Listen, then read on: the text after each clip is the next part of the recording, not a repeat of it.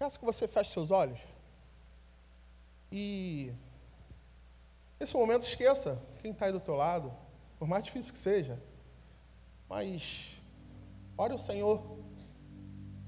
Peça que não há nenhum impedimento nesse momento para que a palavra dele seja plantada no seu coração. Fale com Deus.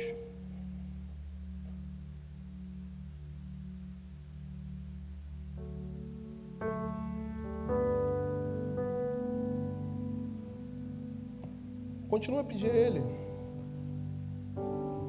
que Ele trate aquilo que Ele tem que tratar com você hoje. Isso eu sei que Ele vai fazer, mas que você entenda o que Ele tem para você. Fale com Ele.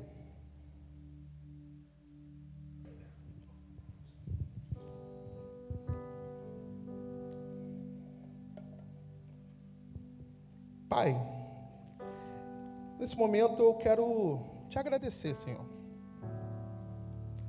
Te agradecer por mais esse essa conferência, esse culto, essa oportunidade que temos de te adorar, ouvir tua palavra, e que não seja só mais um, Senhor.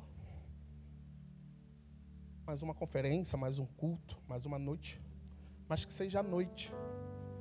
Seja uma noite de transformação, uma noite de cura, uma noite de exortação, uma noite de decisão e que o Senhor sinta-se à vontade aqui no nosso meio, que o Espírito Santo encontre morada em cada coração, Pai. Muito obrigado, Pai, pela Tua palavra que é viva e eficaz. E usa-me, Senhor, para a honra e glória do Teu nome. Que eu diminua e que Tu cresça nesse momento, Senhor. Em nome de Jesus eu oro, já agradecido. Amém. É, seja bem-vindo você novamente que nos visita. Para quem não me conhece, meu nome é Tiago, faço parte da liderança do Recarga. E é um prazer para a gente, como Ministério Recarga, ter você aqui hoje. Nosso primeiro dia de conferência. Espero que você esteja gostando e volte amanhã também. E nesses dias nós vamos tratar do tema Talmidim. Você vai ouvir muito falar sobre Talmidim. E eu, a nossa oração é para que todos saiam daqui domingo dizendo: eu sou um talmide de Jesus. Por que talmide? Porque talmide é, o, né, no singular. Se chama, talmide significa discípulo. Então, talmidim são discípulos. Então, que nós possamos aprender hoje, amanhã, domingo, como ser um verdadeiro discípulo do Senhor. Hoje eu quero estar pensando com vocês o tema um talmide exemplar. Eu queria que você abrisse sua Bíblia aí em Atos 9, Atos capítulo 9, e deixasse ela aberta, para a gente hoje ver o que a palavra de Deus tem a nos revelar.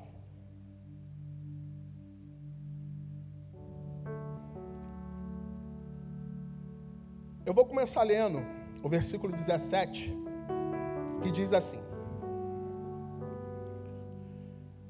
Então Ananias foi, entrou na casa, impôs as mãos sobre Saulo e disse: Irmão Saulo, o Senhor Jesus, que lhe apareceu lá no caminho por onde você vinha, enviou-me para que você volte a ver e seja cheio do Espírito Santo. Até aqui, deixa sua Bíblia aberta que a gente vai olhar outros textos. Se eu perguntar aqui quem foi Saulo, conhecido como Paulo, eu acho que todos vocês vão levantar a mão. Ele que foi um homem que escreveu metade do Novo Testamento, um dos maiores missionários, que teve e tem uma importância muito grande na propagação do Evangelho de Jesus.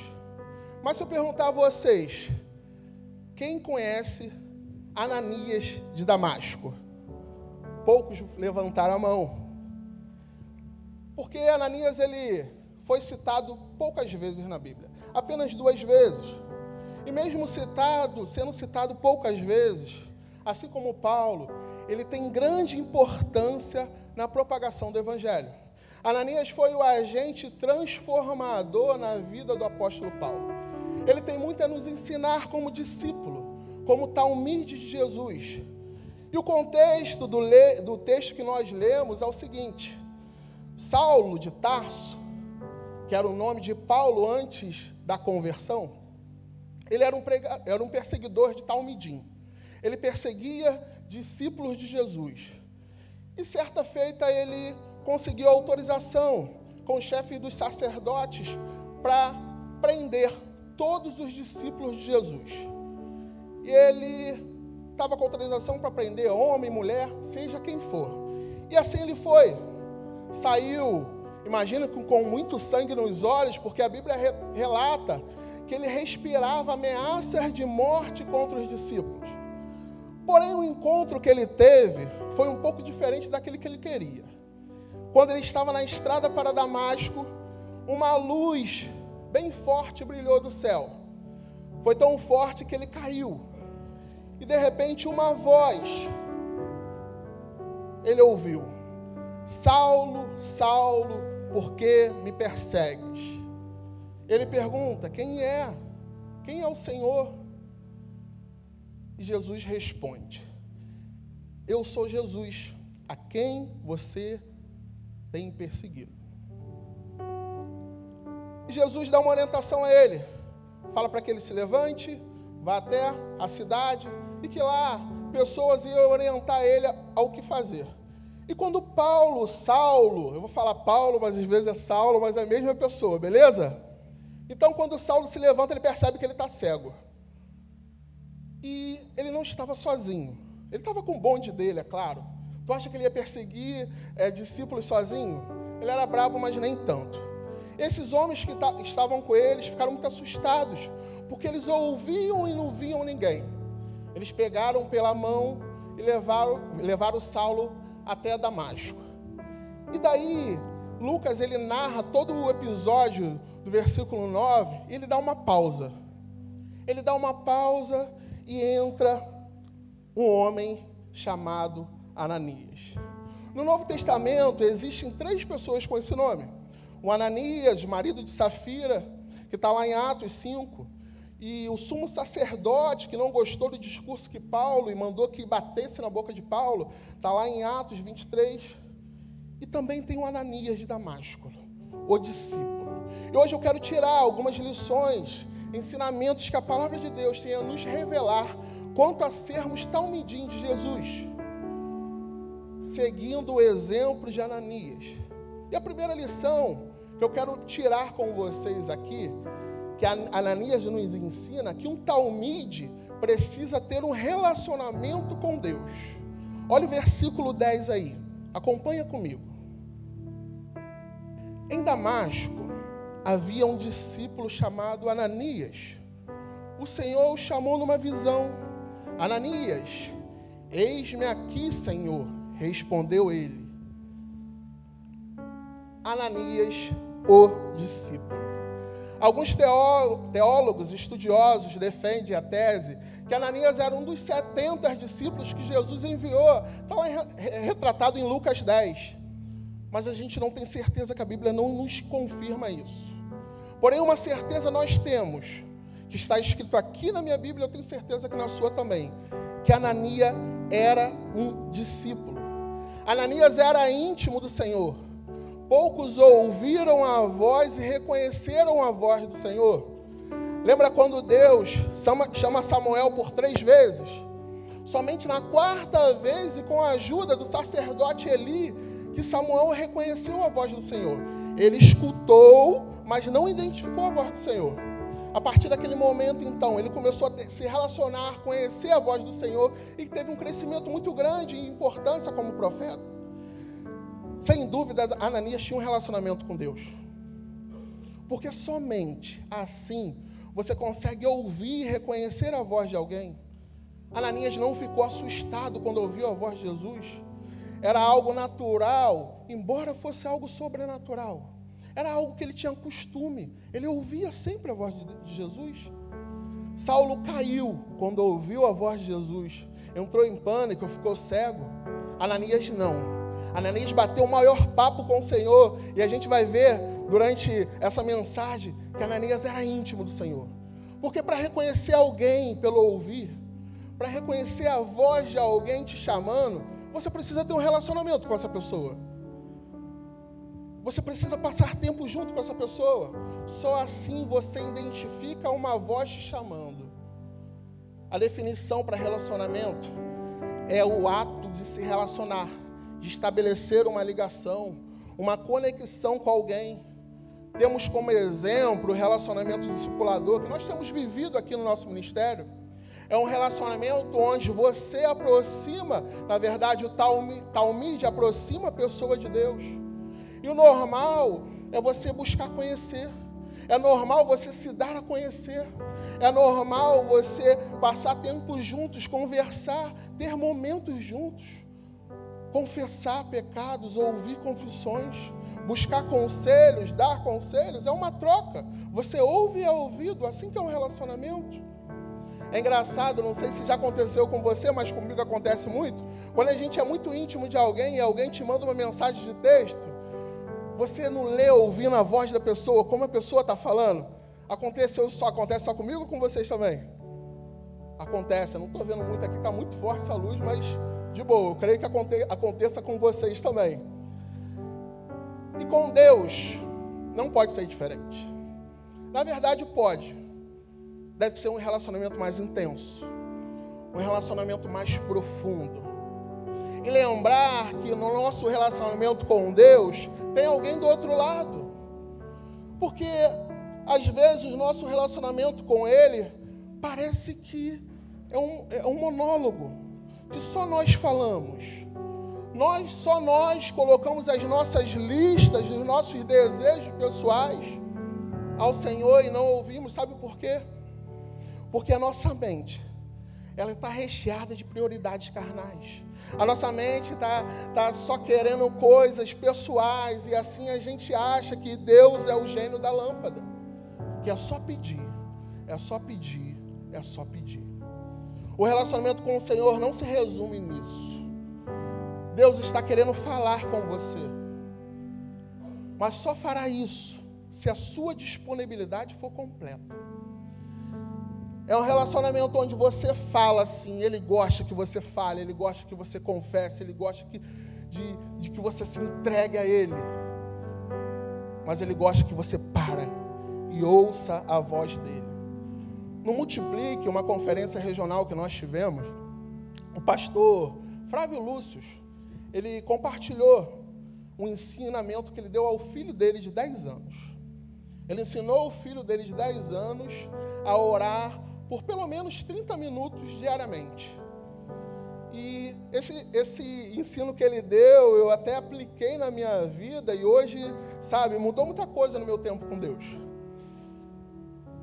Esse, esse, esse método que ele ensinou é o seguinte: são seis períodos de cinco minutos. Seis períodos de cinco minutos. Você vai orar pelo menos 30 minutos. E nesse primeiro período, você se desliga do mundo lá fora você se concentra em Deus. Só pensa nele, se desliga de tudo. E no segundo período, você pede perdão pelos seus pecados, porque nós cometemos erros, e esses erros eles têm que ser confessados ao Senhor, a qual a gente se relaciona. E você vai ali e confessa. Às vezes, às vezes não, cinco minutos é pouco para a gente confessar pecado. Então, esse é o segundo período. O terceiro período você adora. Você adora a Deus pelo que Ele é, pelo tudo que Ele tem feito na sua vida, por tudo que Ele tem entregue para você e te dado. O quarto, você ora pelas pessoas que não têm Jesus. Você ora para que as pessoas que não têm Jesus tenham uma oportunidade de ouvir a mensagem. E ora também para que você tenha a oportunidade de falar de Jesus para aquelas pessoas que não têm, que você conhece e até mesmo que você não conhece. Em quinto lugar, você coloca os seus pedidos pessoais, sua família. No sexto lugar, você fica quietinho. Você para para ouvir Jesus falar com você. Você percebe que nesse método, por último você ouve Deus. Não é por acaso. Primeiro você entrega tudo ao Senhor, pede perdão, pede pelas pessoas que não têm Jesus, pede pelos seus pedidos pessoais. E por último, e não menos importante, Deus fala a vontade dele para a sua vida. Ouvir faz parte de um relacionamento. Só assim conseguiremos, identificar a voz do Senhor e fazer a vontade dele. Como vamos saber se nós não paramos para ouvir? Por isso a gente fala muito aqui para a nossa galera do Recarga que nós precisamos investir tempo com Deus. E quando a gente fala de tempo, é um tempo de qualidade. Não é a sobra, aquela oração vazia no final do seu dia, que você fala com o Senhor dormindo, ou não fala, né? Acha que está falando. Porque nesse corre-corre da vida é difícil. Precisamos parar. São muitas coisas, muitas coisas a ser feitas. Mas qual a nossa prioridade? Se relacionar com todos, com tudo que existe nesse mundo, e não com o dono desse mundo, o criador desse mundo? Então, o nosso tempo com o Senhor, ele precisa ser um tempo de qualidade. Nós precisamos ter uma, é, um costume que eu falo com a minha galera de solitude. Eu gosto da minha solitude. Solitude não é solidão. Solitude é um tempo que você tem sozinho, no seu secreto. Só você e Deus. Um tempo ao qual você vai ouvir a voz dele. E fica evidente aqui que Ananias fazia isso o talmide, o discípulo, precisa ouvir a voz do seu mestre. Porque o objetivo do talmide é se tornar parecido com o seu mestre, só tendo um relacionamento íntimo, pessoal, um relacionamento sério que a gente vai conseguir ser um espelho do nosso mestre. O Senhor tem algo para fazer em você e através de você, mas você não tem dado a devida atenção. Se relacione com Jesus. Ele está te esperando. Ele está, querendo, ele está falando com você. Mas com a barulheira do dia a dia você não tem ouvido. É necessário ter um tempo para Ele, de verdade. A segunda lição que Ananias nos ensina é que um talmide precisa estar pronto para obedecer. Acompanhe o texto aí, verso 10, joga de novo.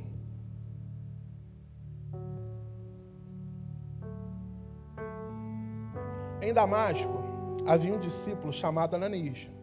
O Senhor chamou numa visão, Ananias, eis-me aqui, Senhor, respondeu ele. 11. O Senhor lhe disse: Vá à casa de Judas, na rua chamada direita, e pergunte por um homem de Tarso, chamado Saulo. Ele está orando. Numa visão, vi um homem chamado Ananias chegar e impor-lhe as mãos para que voltasse a ver. Respondeu Ananias: Senhor, tenho ouvido muita coisa a respeito desse homem e de todo o mal que ele tem feito aos teus santos em Jerusalém. Ele chegou aqui com autorização do chefe dos sacerdotes para prender todos os que invocam teu nome. Mas o Senhor disse a Ananias: Vá, este homem é instrumento escolhido para levar o meu nome perante os gentios e seus reis e perante o povo de Israel mostrarei a ele o quanto ele deve sofrer pelo meu nome. Então Ananias foi até aqui. Ananias imediatamente ele ouviu a voz e disse: Eis-me aqui. Ananias ele não hesitou quando ele ouviu Jesus chamando ele. Imediatamente ele se mostrou disposto para atender a voz do Senhor. Eis-me aqui. É uma palavra muito desgastada nos nossos dias, significa prontidão. Prontidão para servir, prontidão para fazer a vontade de Deus, prontidão para ouvir a voz de Deus. A Anania tinha como marca prontidão. Note aqui, no texto que nós lemos, que ele respondeu: Eis-me aqui, antes de saber o que Jesus queria dele. Isso é chamar, isso chama-se prontidão. A procrastinação tem sido um inimigo muito grande dos talmidim de Jesus. Ou você está pronto para fazer, ou você adia. Eu entendo que quando Deus te orienta a fazer algo, e você adia, e a gente adia, que eu estou nesse meio, a gente está em desobediência ao Senhor. Quando o Senhor disse, vá na casa de Judas, se encontrar com um homem de Tarso chamado Saulo, eu fico imaginando a cena. Se Ananias não tivesse uma intimidade com o Senhor, ele ia achar que era furada. Não, isso aqui é furada. Ananias, ele tinha consciência exatamente do que estava acontecendo no mundo. Ananias não vivia como helenita. Eu não quero saber de nada que está acontecendo no mundo lá fora. Ananias sabia o que estava acontecendo dentro e fora do contexto cristão. E Ananias, ele, ele abre o seu coração. Eu vejo Ananias numa intimidade muito grande. Senhor, você não sabe que esse homem tem perseguido os seus seguidores? Claro que Deus sabia. Acho que ele, é, em um momento de desespero, era tão grande ali de Ananias com esse, com esse impacto dessa mensagem de Jesus. Senhor, ele tem tirado nossa paz. Eu vejo Ananias dentro de casa com medo de o Saulo chegar e prender ele. Porque Ananias ele deixa transparecer aqui o temor pela vida dele. Ele sabia que muitos dos presos estavam sendo assassinados. Era como ele dissesse a Jesus assim: O Senhor vai mesmo me mandar para perto daquele homem que está matando, que está prendendo todo mundo. Eu vejo Ananias, sabe, com medo, realmente com medo. Eu lembro do pai de João Batista, sacerdote Zacarias. O anjo chega onde ele estava fazendo o sacrifício para o Senhor e diz assim para ele: Tua mulher vai gerar um filho hoje. Na verdade, hoje não. Tua mulher vai gerar um filho. O que, que ele diz? Minha mulher? Pô, eu, velho? Minha mulher estéreo? Ah, tá de brincadeira. O que, que o anjo fala para ele? Por quanto duvidaste, ficarás mudo. E ele entrou louvando lá e saiu mudo. Ele ficou nove meses mudo. A promessa veio, a oração foi atendida, mas ele foi penalizado por uma causa, pela sua incredulidade. Mas eu vejo o Ananias aqui foi diferente. Jesus fala para ele, Ananias, você não está me entendendo. Eu vou fazer desse homem um instrumento poderoso. Ele vai ser o maior missionário que Israel já teve. Ele vai falar em meu nome como ninguém nunca falou. Ele vai falar para reis, ele vai falar para gentios, ele vai falar para todo Israel. Apenas vá. Deus, Jesus falando isso para Ananias e eu vejo quando Ananias ele fez essa ponderação sobre Saulo. A questão não era se ele iria ou não. Ele já estava decidido aí. Porque ele era um discípulo obediente. A questão era ajudar um homem que poderia matá-lo. Ele sabia que Saulo amaria fazer isso. As instruções eram precisas, mas a missão era muito difícil. Quem crê que a missão era difícil? Ananias não corria risco de morte? Quem crê? Uma galera aí que eu estou enxergando. Ele não fez como Jonas. Eu vou, Senhor, e fugiu. Eu vou, Senhor. Mas o Senhor pode ampliar aqui esses detalhes aqui. Até o momento, Jesus ainda não tinha falado os detalhes. Eu entendo que Deus ele não tem dificuldade quando você abre o seu coração com sinceridade. Deus não tem dificuldade quando você desabafa com Ele. Deus tem dificuldade com falta de fé, com murmuração, que resulta muitas vezes a desobediência e rebeldia. Seria diferente, se Ananias falasse assim: tanto discípulo por, por aí, logo eu. Eu acho que, muitas vezes, em alguns momentos da nossa vida, se a gente recebesse essa mensagem, nós pensaríamos assim. Agora pense comigo. O Senhor fez Saulo perder a, vis a visão mediante o fulgor da sua glória. Agora ele não podia curar Saulo sem a ajuda de Ananias? Podia ou não podia? Sim ou não? E por que ele pede a ajuda de Ananias? Porque Deus é, ele é maravilhoso. Ele nos dá o privilégio de participar da obra dele. Isso para a gente tem que ser um motivo de muita alegria. Ananias ele foi retirado do anonimato para ser participante de uma obra maravilhosa. Isso aconteceu porque ele foi obediente. Nós não podemos desassociar nossa fé da nossa obediência que a gente deve ao Senhor. No último domingo, o pastor Tadeu, ele falou sobre o Deus zeloso. Que o Deus zeloso, ele requer obediência total. E a obediência é o beabá da vida cristã. Jesus é o nosso maior exemplo de obediência. Ele fez, ele fez exatamente aquilo que o Pai lhe ordenou. Deus exige de nós uma obediência total. Porque muitas vezes o nosso problema é mascarar essa obediência por uma aparente obediência. Uma obediência aparente, na verdade, é uma desobediência. Quando lemos os versículos acima, quando eu estava estudando esse texto, eu parei e comecei a meditar nele e, e vi assim, a gente pode até pensar que Ananias ele estava ali, tendo um, um momento dele devocional com o Senhor, como todo dia ele tinha, e sem fazer nada, de bobeira, esperando a voz de Deus para ir numa missão, para ir pregar o Evangelho, para ir falar do amor dele. Parece que Ananias estava assim, mas é um mero engano, porque Ananias, ele tinha seus afazeres como nós temos. Ananias era discípulo como nós somos. Ele largou tudo, ele atendeu o chamado e foi. Lembra quando Jesus chama os primeiros discípulos? A resposta foi imediata. E largaram suas redes e o seguiram. Quando falamos de obediência, eu entendo que a obediência ela precisa ser interna. Muitas vezes obedecemos externamente, mas aqui dentro nós não estamos obedecendo.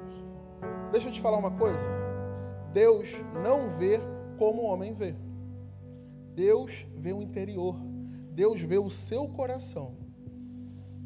Sabe quando alguém, desculpa mãe, esposa, mas sabe quando sua mãe ou sua esposa pede para você comprar algo no mercado? Pede para você ir à padaria, não sei, comprar alguma coisa. E você vai. Às vezes aquele calor, né, de 45. E você está lá, mercado cheio, padaria cheia, enfrenta a fila e tal. Você volta com, com aquilo que te pediram. Na verdade, aquilo que ela te pediu. Quando você chega, você recebe aquela notícia maravilhosa que todos nós gostamos de receber. Qual é? Esqueci de te pedir uma coisa muito importante. Qual a sua reação? Eu creio que aqui só tem filho, aqui só tem marido obediente. Não, tudo bem, amor. Tudo bem, mãe. Eu vou lá comprar.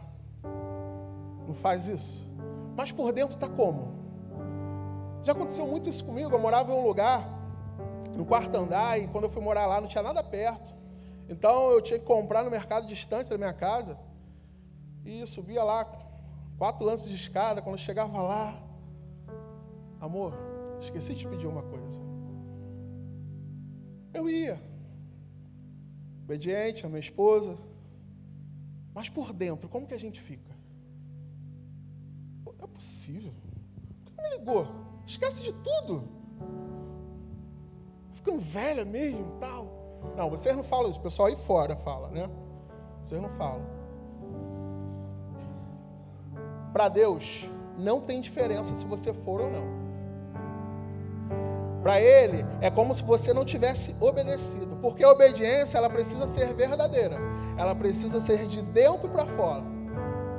Que o seu corpo faça aquilo que o seu coração também está fazendo. Meia obediência é uma desobediência inteira, não existe meia obediência. A obediência precisa ser total. E o talmide de Jesus, ele precisa ser obediente ao seu mestre. Se Jesus mandou você ir, vá. Se Jesus mandou você fazer, faça. Se Jesus mandou, tocou no seu coração para você ligar para alguém, ligue. Para mandar mensagem para alguém, mande. Sabe por quê? A palavra nos mostra que quando ele fala para você fazer, ele já armou todo o cenário. Ele já está preparando todo o coração. Já estava tá, tudo preparado para Ananias. A obediência é a marca das nossas vidas, como talmide de Jesus. Ela reflete o senhorio de Jesus nas nossas vidas. Tiago escreve lá na sua carta, no capítulo 1, versículo 22, sejam praticantes da palavra e não apenas ouvintes, enganando-se a si mesmo. Quando a gente ouve ao Senhor, quando a gente ouve a mensagem dele, quando a gente ouve a ordem que ele tem para a gente, a gente não faz, nós estamos nos enganando. Eu costumo dizer para minha galera que é perca de tempo.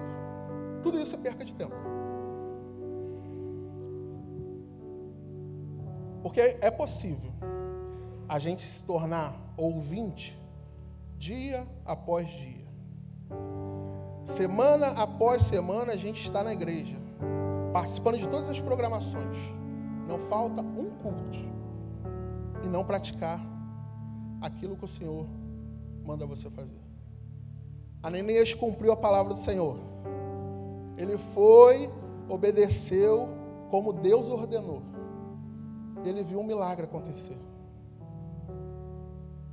Muitas vezes a gente não vê um milagre acontecer porque a gente não é obediente. E o que mais me tortura por dentro é que às vezes o milagre na vida de alguém não acontece porque eu não sou obediente. A gente precisa carregar esse peso. A gente precisa refletir sobre isso. E obedecer, como talmente de Jesus. Quando ele mandar você ir, vá. Em terceiro lugar, Ananias nos ensina que um talmide precisa amar como seu mestre. Olha o verso 17 aí.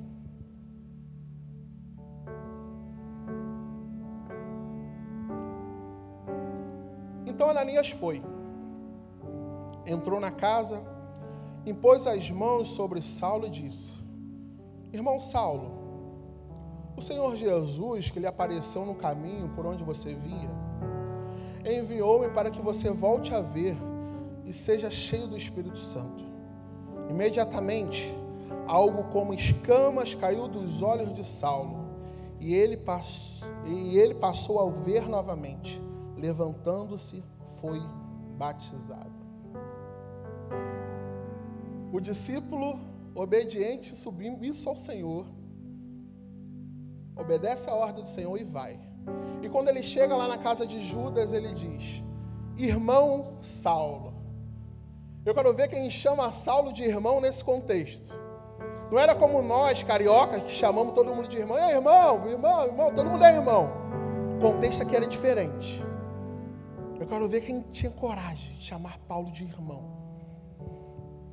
Porque ele chega saudando ele com uma palavra muito maravilhosa. Ele poderia chegar chutando a porta. O que, é que vocês fariam, adolescente? E aí, Saulo, fala aí alguma coisa, ceguinho? Entra numa agora. Deu mal, né, otário? Mas a Ananias nos ensina que é diferente. Nós, como talmide de Jesus, devemos ser diferentes.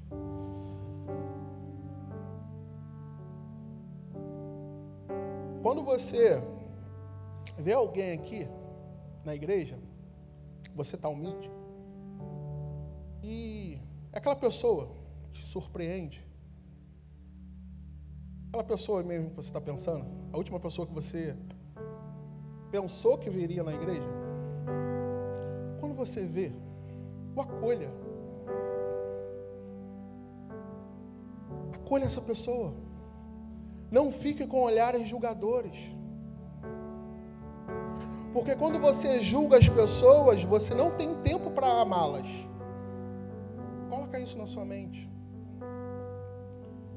Eu sou grato pelo acolhimento que eu tive aqui na igreja. Há mais de 12 anos atrás, num pequeno grupo, pessoas me abraçaram no momento que eu mais precisava. Era o momento que eu tinha um monte de amigo, mas não tinha ninguém. Eu sou muito grato. Não vou falar nomes porque posso esquecer. Não quero agir com essa injustiça. Mas quem é, sabe. Muito obrigado pelo acolhimento que vocês tiveram, pelo amor vocês tiveram com a minha vida. Vocês são muito importantes para a minha caminhada. Porque para a gente ser eficaz naquilo que fomos chamados a fazer, que é discípulos, uma coisa é certa: nós temos que estar dispostos a amar. Isso parece muito simples. Você deve estar ouvindo, ah, eu amo todo mundo. Hoje em dia todo mundo ama, né? As ferramentas, redes sociais, ela veio para é, ajudar isso. Te amo, é muito fácil. Mandar, colocar lá no comentário. Precisamos ser pessoas amáveis.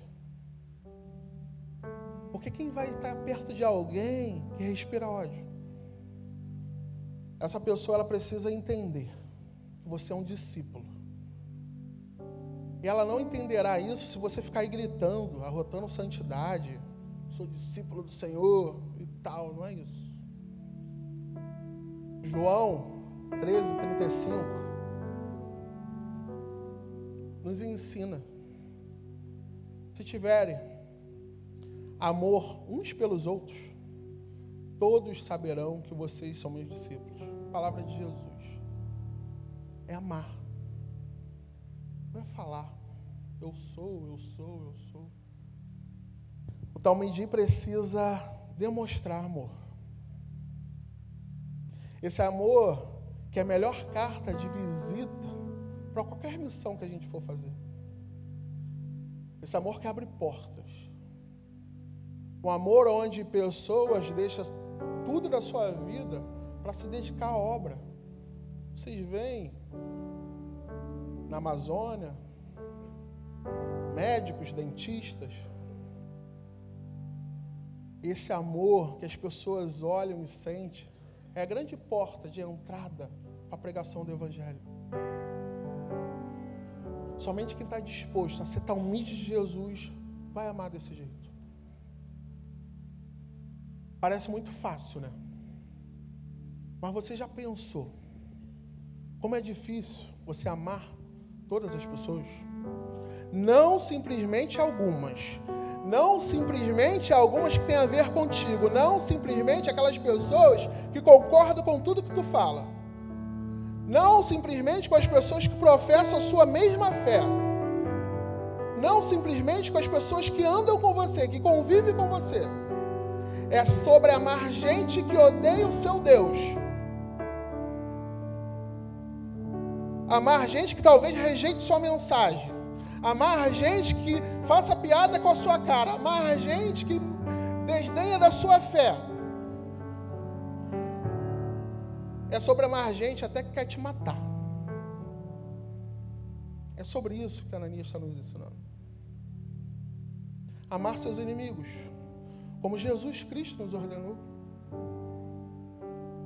E eu vejo que amar seu inimigo ou seus inimigos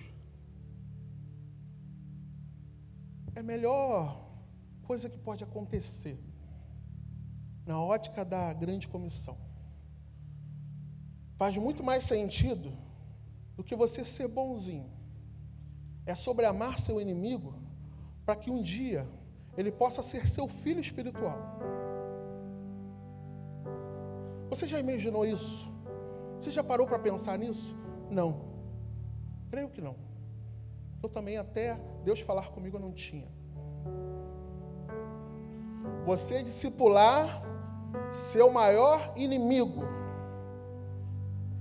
Essa é a melhor coisa que pode acontecer para o seu inimigo.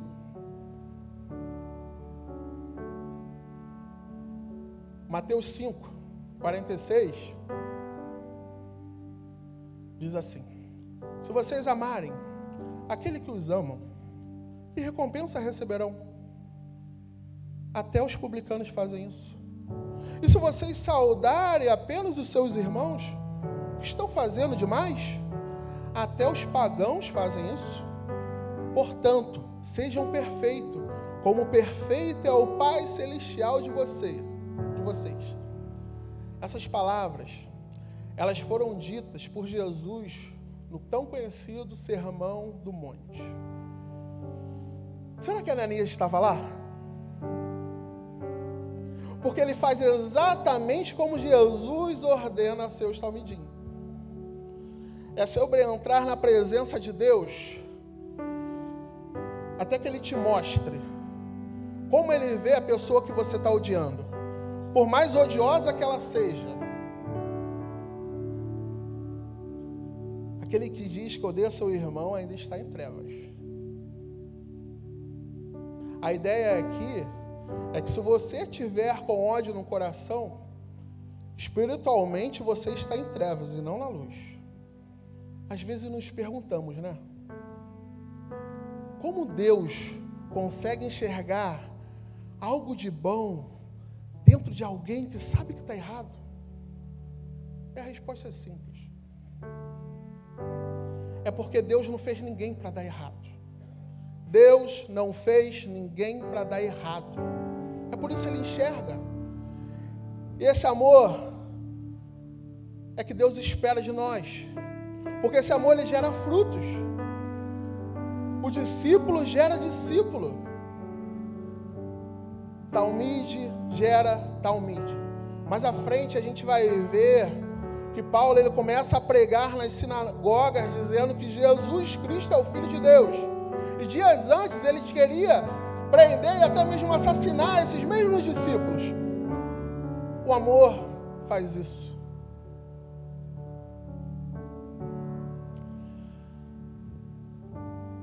Nós estamos vivendo em um tempo que muita gente tem cantado, falado, que a gente precisa fazer a diferença. Realmente eu concordo com isso. Nós, talmidins de Jesus, precisamos fazer a diferença. Precisamos mudar o mundo, precisamos influenciar. Mas o problema é que muitas vezes a gente não consegue nem acordar cedo para orar. Muitas vezes a gente não consegue fazer uma quentinha e dar para os necessitados. a gente não consegue sair nenhuma ação social. A gente não consegue sair nenhum evangelismo. Porque nós não temos tempo. Essa é a nossa desculpa. O amor gera movimento. Se nós não levantarmos desse banco fazermos nosso papel como tal midim, nós não vamos alcançar o propósito que Deus tem para nós, para aquelas pessoas que estão nos esperando.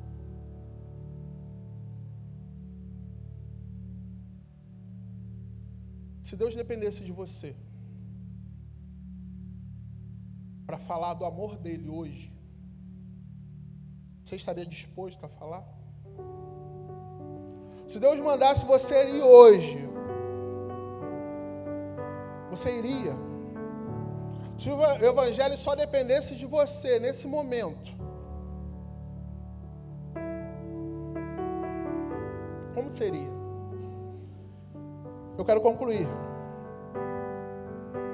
dizendo que para ser Um talmide de Jesus não basta vir aos cultos, participar das programações. Não basta postar fotos e vídeos muito bonitos nas redes sociais. Para ser um talmide de Jesus, é preciso ter um relacionamento com Deus, íntimo, ouvir a voz dele, obedecer o que ele tem mandado você fazer. O verdadeiro discípulo chega a lugares que talvez o seu potencial não levaria. Obedecendo, amando. Eu peço que você feche seus olhos nesse momento.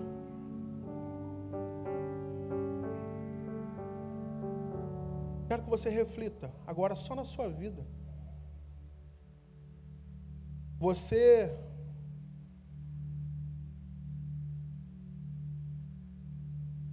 É um talmide do Senhor? Você é um discípulo? Eu peço que a igreja esteja em oração nesse momento. E quero falar para você que entrou aqui hoje sem saber o que é discípulo, sem conhecer Jesus e não saber nada disso que a gente está falando aqui. Eu quero dizer para você E tudo que a Nelinha nos ensina aqui, nós não conseguiremos por nós mesmos. Primeiro, é necessário você reconhecer o senhorio de Jesus na sua vida. Entregar a Ele o seu coração, se arrepender dos seus pecados e falar: Jesus, eu te reconheço como o único Salvador da minha vida. Daí sim, o Espírito Santo passa a habitar em você. E você tem um início de uma caminhada. Uma caminhada maravilhosa, com muitos desafios, mas com uma certeza que a palavra nos dá é a vitória. Uma caminhada onde a porta sim é estreita, mas que nessa caminhada a gente é capaz de amar nossos inimigos. Nessa caminhada a gente é capaz de orar por aqueles que nos perseguem. Nessa caminhada a gente é capaz de obedecer a todos os mandamentos não somos perfeitos quando entregamos nossa vida a Jesus. Mas a partir desse momento, você busca ser como seu mestre, como Jesus foi e é. E se nesse momento você entende que você necessita, você quer reconhecer Jesus como Salvador da sua vida, eu peço que toda a igreja fique em oração nesse momento. Falando, Jesus, vem ser meu amigo. Vem ser o meu maior confidente. Eu quero me relacionar com o Senhor. Levante uma das suas mãos. Que no final, o pastor Davi vai estar orando por você. Só quero levantar só para te ver, não é tem nada de mágico nisso. Mas é um ato de fé você levantar uma das suas mãos. Jesus entra no meu coração. Entra na minha vida nesse momento. Eu preciso ser um discípulo. Você que de repente está longe da desobediência.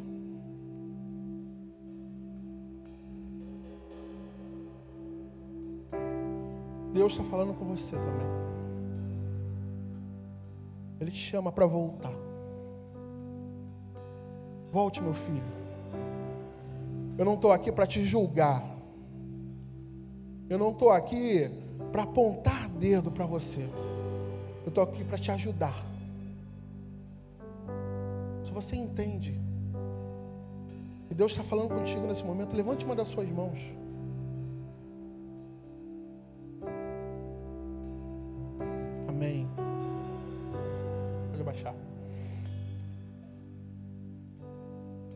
Amém. Pode abaixar. Amém. Pode abaixar. Amém. Pode abaixar. É um passo de fé. O Senhor ele está te incomodando. Amém. Pode abaixar. Amém. Pode abaixar. Você não veio aqui à toa. Você veio ouvir o que Ele tinha para te falar. Levante uma das suas mãos, reconhecendo. Senhor, eu ouvi, quero te obedecer. Me ajuda. Amém. Pode abaixar.